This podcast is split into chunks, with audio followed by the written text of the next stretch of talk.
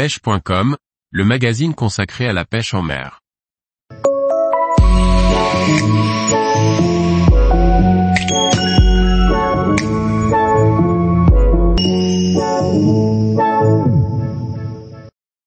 Pêche de la truite en rivière.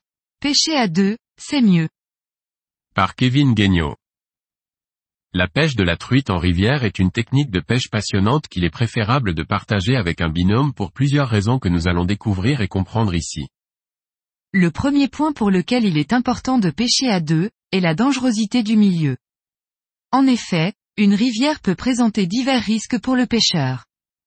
Le premier risque, surtout en début de saison, est le fait de tomber à l'eau. Concentré sur la pêche, le faux pas et la glissade sont vite arrivés, et dans le fort courant et l'eau froide, les conséquences peuvent être dramatiques. Le fait de pêcher à deux permet de pouvoir rapidement intervenir en cas de souci, mais également de s'aider à traverser ou à franchir un obstacle en se faisant passer le matériel ou en se maintenant si nécessaire. Malgré beaucoup de précautions et une vigilance accrue, un accident peut arriver, plus ou moins grave, mais pour lequel un binôme pourra rapidement prévenir les secours si le besoin s'en fait ressentir, ou aider à regagner la voiture plus facilement pour une prise en charge. Plusieurs situations moins graves et plus cocasses peuvent également être plus facilement gérables lorsque l'on est accompagné, comme par exemple un hameçon dans le doigt.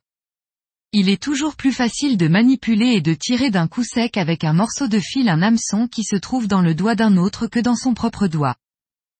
La complémentarité des techniques de chacun des deux pêcheurs est également un avantage non négligeable. Il est pertinent lors d'une pêche en rivière que chacun des pêcheurs choisisse une technique différente pour attaquer la session et trouver plus rapidement la pêche. Si les deux pêcheurs décident de pêcher au leurre, un des deux peut prospecter rapidement au poisson nageur et l'autre au leurre souple par exemple, permettant ainsi de balayer les différentes couches d'eau et de cibler les poissons. Cette complémentarité permet aussi de ne pas avoir à changer de leurre à chaque type de poste différent. Par exemple, si les deux pêcheurs arrivent sur une fosse et qu'un des deux possède un leurre assez lourd et dense sur sa canne, il est plus logique que ce soit lui qui pêche ce trou. Plutôt que celui qui possède une petite cuillère très légère, qui sera plus à l'aise sur le grand plat se trouvant 50 mètres au-dessus. Il est également possible de pêcher avec deux techniques complètement différentes, un à la mouche et un au leurre par exemple. Quel pêcheur de truite n'a jamais vécu la situation frustrante d'observer des poissons en poste en train de gober avec sa canne à l'heure dans les mains, ou inversement des chasses de truite focalisées sur des petits poissons avec sa canne à mouche en main? Ce genre de situation peut alors être évité si les deux pêcheurs choisissent chacun une technique, quitte à échanger les cannes si une des deux est plus prolifique. C'est aussi ça le partage de la passion. Outre le fait d'augmenter le nombre de touches en variant les techniques, la pêche à deux permet également d'assurer les gros poissons. En effet, il est toujours stressant et plus compliqué d'épuister seul un gros poisson, alors qu'à deux, la tâche s'avère plus simple, évitant ainsi de grosses déceptions.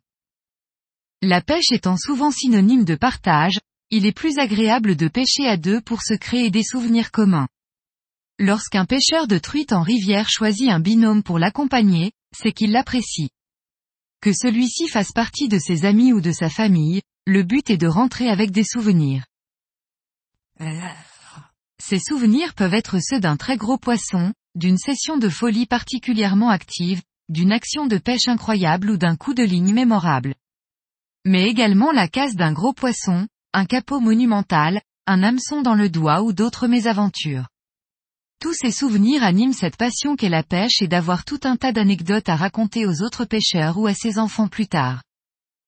Pour immortaliser ces souvenirs, et particulièrement les poissons, de nombreux pêcheurs sortent leur smartphone ou leur appareil photo. Et une fois de plus, il est bien plus facile de réaliser une belle photo souvenir à deux, plutôt que seul en posant l'appareil ou en faisant un selfie. Bien évidemment, tous les points ci-dessus ne sont valables qu'avec des personnes de confiance. Un pêcheur, pour être un bon binôme, doit être prêt à aider l'autre, rester discret, se mettre à l'eau pour épuister un gros poisson. Il doit aussi partager ses spots ou s'appliquer à faire de belles photos, et bien plus encore. Tous les jours, retrouvez l'actualité sur le site pêche.com. Et n'oubliez pas de laisser 5 étoiles sur votre plateforme de podcast.